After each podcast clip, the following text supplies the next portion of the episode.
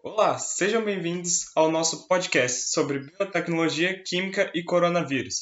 Nós seremos seus apresentadores. Eu, Breno Dias da Silva. E eu, Gabriel Moura Novelli. Somos alunos do Instituto Federal do Espírito Santo, IFES Nova Venécia.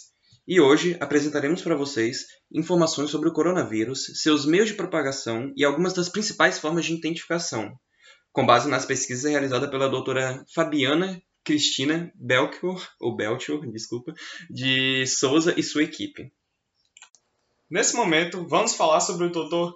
Li Wenliang, que trabalhava no departamento de emergências do Hospital Central de Wuhan, na China. Foi ele quem notificou o primeiro caso, não é isso? Sim, é isso mesmo. Tudo começou no dia 30 de dezembro, quando o doutor enviou uma mensagem sobre um possível surto de vírus em um grupo privado de colegas. Essa mensagem foi no WeChat, que é tipo um WhatsApp chinês. Mas e aí, o que aconteceu depois? Bem, três dias depois, o Dr. Li e mais outros oito médicos foram detidos pela polícia por espalhar boatos. Mas foi no dia 31 que a Comissão de Saúde de Wuhan deu a primeira informação oficial ao governo chinês. É uma pena o que ocorreu depois, não é? É sim.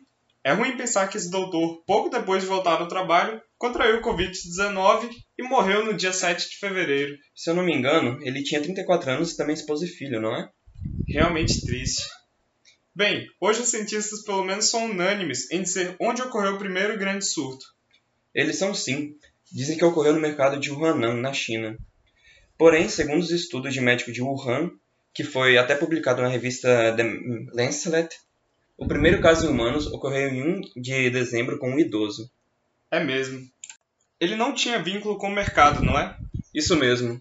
Também pode-se falar que 10 dias antes da primeira morte, em 11 de janeiro, já havia casos no Japão, Coreia do Sul e Tailândia. E agora, em apenas seis meses, já se estendeu por 188 países e infectou mais de 6,6 milhões de pessoas. Vamos falar agora sobre o vírus em si, o que ele é e com quem ele se parece. Para saber isso, você tem que decodificar o genoma do vírus. Isso geralmente não leva meses ou até anos? Geralmente sim. Porém, em 10 de janeiro, os cientistas do Instituto de Virologia de Wuhan, que são dirigidos pelo professor Yong Zhenzhan, publicaram a primeira sequência genômica SARS-CoV-2. Essa é uma das peças fundamentais no entendimento de um vírus. E segundo o professor de imunologia Christian Andersen, assim que vimos essa primeira sequência, soubemos imediatamente que se tratava de um tipo de coronavírus e que ele era 80% idêntico ao SARS. Exatamente, o vírus do SARS, sigla em inglês para Síndrome Respiratória Aguda Grave, que na Ásia, entre 2002 e 2003, infectou mais de 8 mil pessoas. E o que seria o coronavírus? Bem, ele é na verdade uma grande família de vírus, sendo centenas deles que circulam entre os animais como veados, camelos e morcegos. Então, e o SARS-CoV-2, que é o Covid-19? Pelo que os cientistas acreditam, ele é o sétimo que passa de animais para humanos. E de acordo com a equipe do Anderson, tem muita compatibilidade com o morcego, certo? Isso. Eles acreditam que é 96% idêntico ao SARS-CoV-2 e também as semelhanças com outros vírus encontrados entre pangolins, que é um dos animais mais contrabandeados da Ásia. Então, é engraçado pensar o que aconteceu com o laboratório do professor Zhang depois de divulgar a sequência. Pois é, depois de dois dias da divulgação, ele foi fechado e a licença do professor para pesquisar a doença foi revogada. E até o momento, não foi apresentado motivo para tal. Mas é claro que a contribuição dele e de sua equipe com o mundo é indiscutível. Exato, se não fosse sua publicação, poderia ter acontecido muito mais mortes do que já aconteceram. É mesmo. Mas e sobre o genoma? O genoma é uma cadeia de 30 mil letras genéticas que representa tudo o que é necessário para o vírus para se replicar e se propagar. Com o decorrer da pandemia, os cientistas rastrearam a origem do vírus de duas maneiras. Inicialmente, se teve o trabalho dos rastreadores de contato, que identificavam e isolavam os possíveis infectados. Também tem os cientistas que rastrearam o código genético do vírus, para poder saber como ele se espalhou. Exatamente isso. Com o descobrimento do genoma, cientistas de todo o mundo têm decodificado milhares de amostras e colocado na plataforma GSAID. Essa é uma das poucas bases de dados de código aberto. Mas então, para que sequenciar milhares de vezes o genoma do vírus? Bem, Enquanto o vírus se propaga, pode ser encontrado mutações no código genético, pequenos erros ou erros tipográficos na cadeia de letras. Esses erros seriam tipo pistas de por onde o vírus passou. E com essas mutações, pode ser mostrado como o vírus se propaga pelas fronteiras. É, fala pra gente um exemplo. Imagina uma amostra de Nova York com três mutações singulares e muitas amostras em Wuhan também têm essas mesmas três mutações. Então eles teriam o mesmo agente transmissor. Isso mesmo.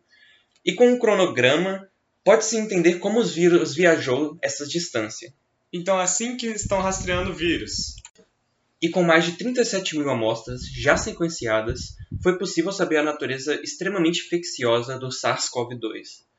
Também existem os grupos dedicados a extrair informações das dezenas de milhares de sequências, como a epidemiologista Emma Hodcroft, que trabalha com o grupo NextStrain e coloca seus resultados na GISAID.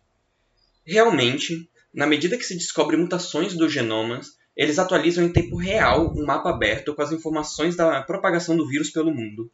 Eles também perceberam que uma série de amostras muito semelhantes entre si tinham origem em oito países diferentes, incluindo a China e os Estados Unidos. Isso foi no final de janeiro. Rodcroft disse que os casos estavam todos reunidos bem perto entre si no mapa. Ela também falou que isso foi surpreendente, porque as pessoas não pareciam ter nada em comum, mas depois acabaram descobrindo que muitas amostras australianas eram de pessoas que haviam viajado para o Irã. Essa descoberta foi extremamente importante para saber a origem do vírus, eles puderam perceber que essa série de amostras se originou no Irã e todos em um mesmo episódio. Agora, uma notícia muito importante para a forma de prevenção dessa pandemia. Nessa terça-feira, 7 do 7, a OMS, Organização Mundial da Saúde, reconheceu a possibilidade do coronavírus ser transmitido por micropartículas em vez de gotículas. É mesmo importante, já que as micropartículas ficam suspensas no ar e as gotículas descem pelo seu peso. Pois é. No dia anterior, no caso, segunda, foi publicada uma carta aberta de cientistas pedindo para que fosse reconhecida essa transmissão por aerosol pelas autoridades da saúde. Sim, foram 239 cientistas de 32 países e, segundo eles, os estudos demonstram que o coronavírus também está presente nessas micropartículas e representa um novo risco potencial mesmo com os cuidados atuais, ainda pode aumentar o risco. Com certeza, a cada nova descoberta sobre o vírus pode fazer com que nossa abordagem mude totalmente. Mas então, por que a OMS só reconheceu a possibilidade desse meio de transmissão?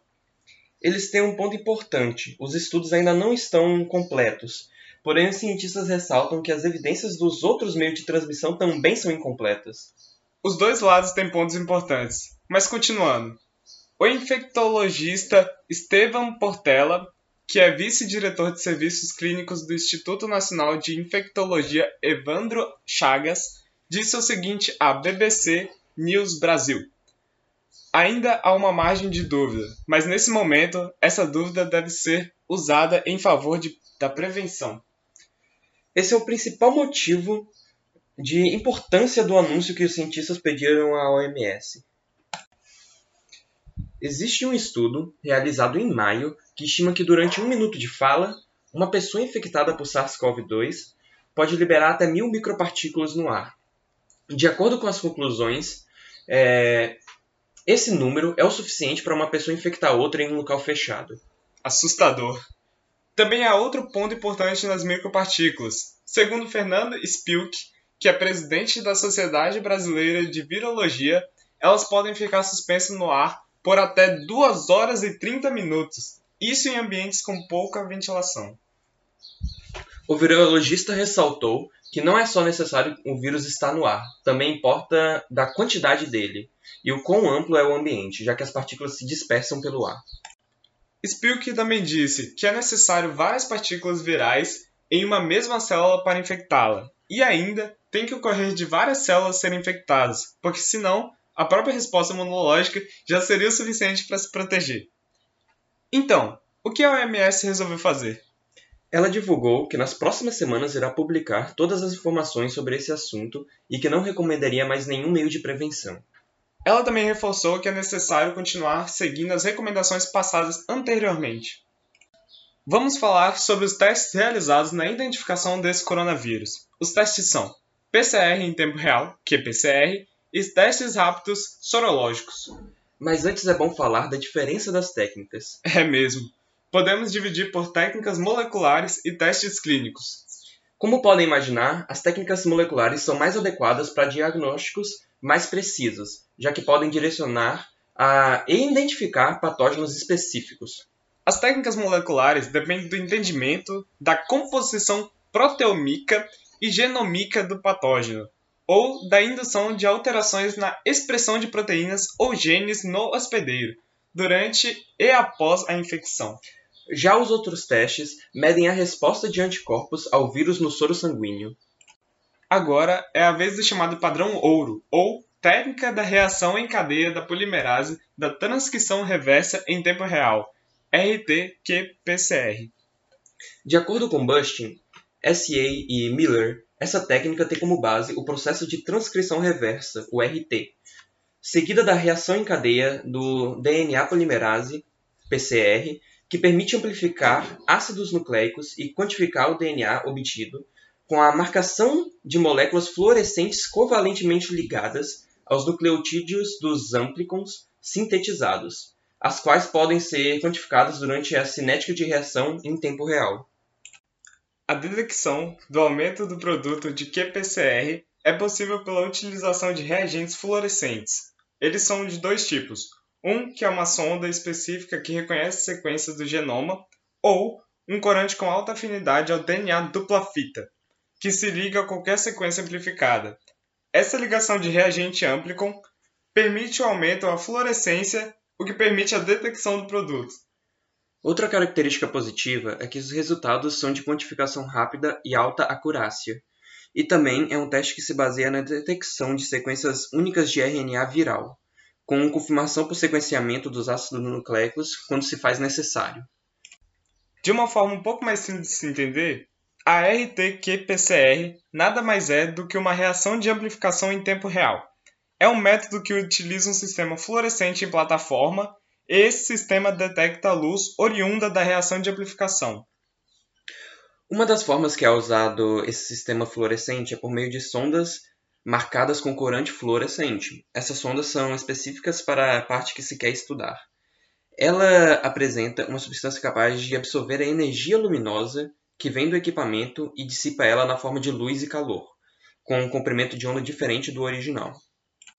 E em um estado normal, a sonda tem uma substância que absorve a luz que vem do corante, e é por causa dessa substância que os sistemas de detecção não detectam a fluorescência. Porém, se a reação conseguir gerar, a sonda vai se juntar ao alvo e, por consequência, o corante vai ficar longe da substância, que não conseguirá mais absorver a luz. Como é usado a técnica de reação de amplificação, vai ter uma geração de mais material, permitindo traçar parâmetros da amostra em comparação do que deveria estar. E também a emissão de luz vai ser proporcional à quantidade gerada, e a quantidade vai ser proporcional a quantos alvos eram no início. Bem, o teste sorológico visa detectar os anticorpos produzidos pelo organismo humano para combater o vírus, ou também pode ser para detectar o antígeno do vírus. Os anticorpos que serão detectados são os anticorpos IgM e IgG de pessoas que já foram expostas ao SARS-CoV-2. Nesse caso, o exame é feito com o sangue da pessoa infectada e, para ter uma maior eficácia, se recomenda que seja realizado pelo menos 10 dias após os sintomas. Esse tempo é pelo fato que o organismo só produz anticorpos após um tempo de exposição ao vírus. E os testes rápidos para Covid-19 são bem parecidos com os de farmácia para gravidez. No caso, o de Covid usa uma lâmina de nitrocelulose, que é uma espécie de papel, que reage com a amostra e apresenta uma resposta visual em caso positivo. E também no mercado tem dois desses testes disponíveis, os que detectam anticorpos ou os de antígeno eles têm uma vantagem em relação à velocidade de resposta se comparado aos outros testes. Mas, como nem tudo é perfeito, os testes rápidos acabam perdendo muita sensibilidade e especificidade em troca. E bom, foi isso que tínhamos para falar sobre o Covid-19. Esperamos que vocês tenham gostado. Até mais.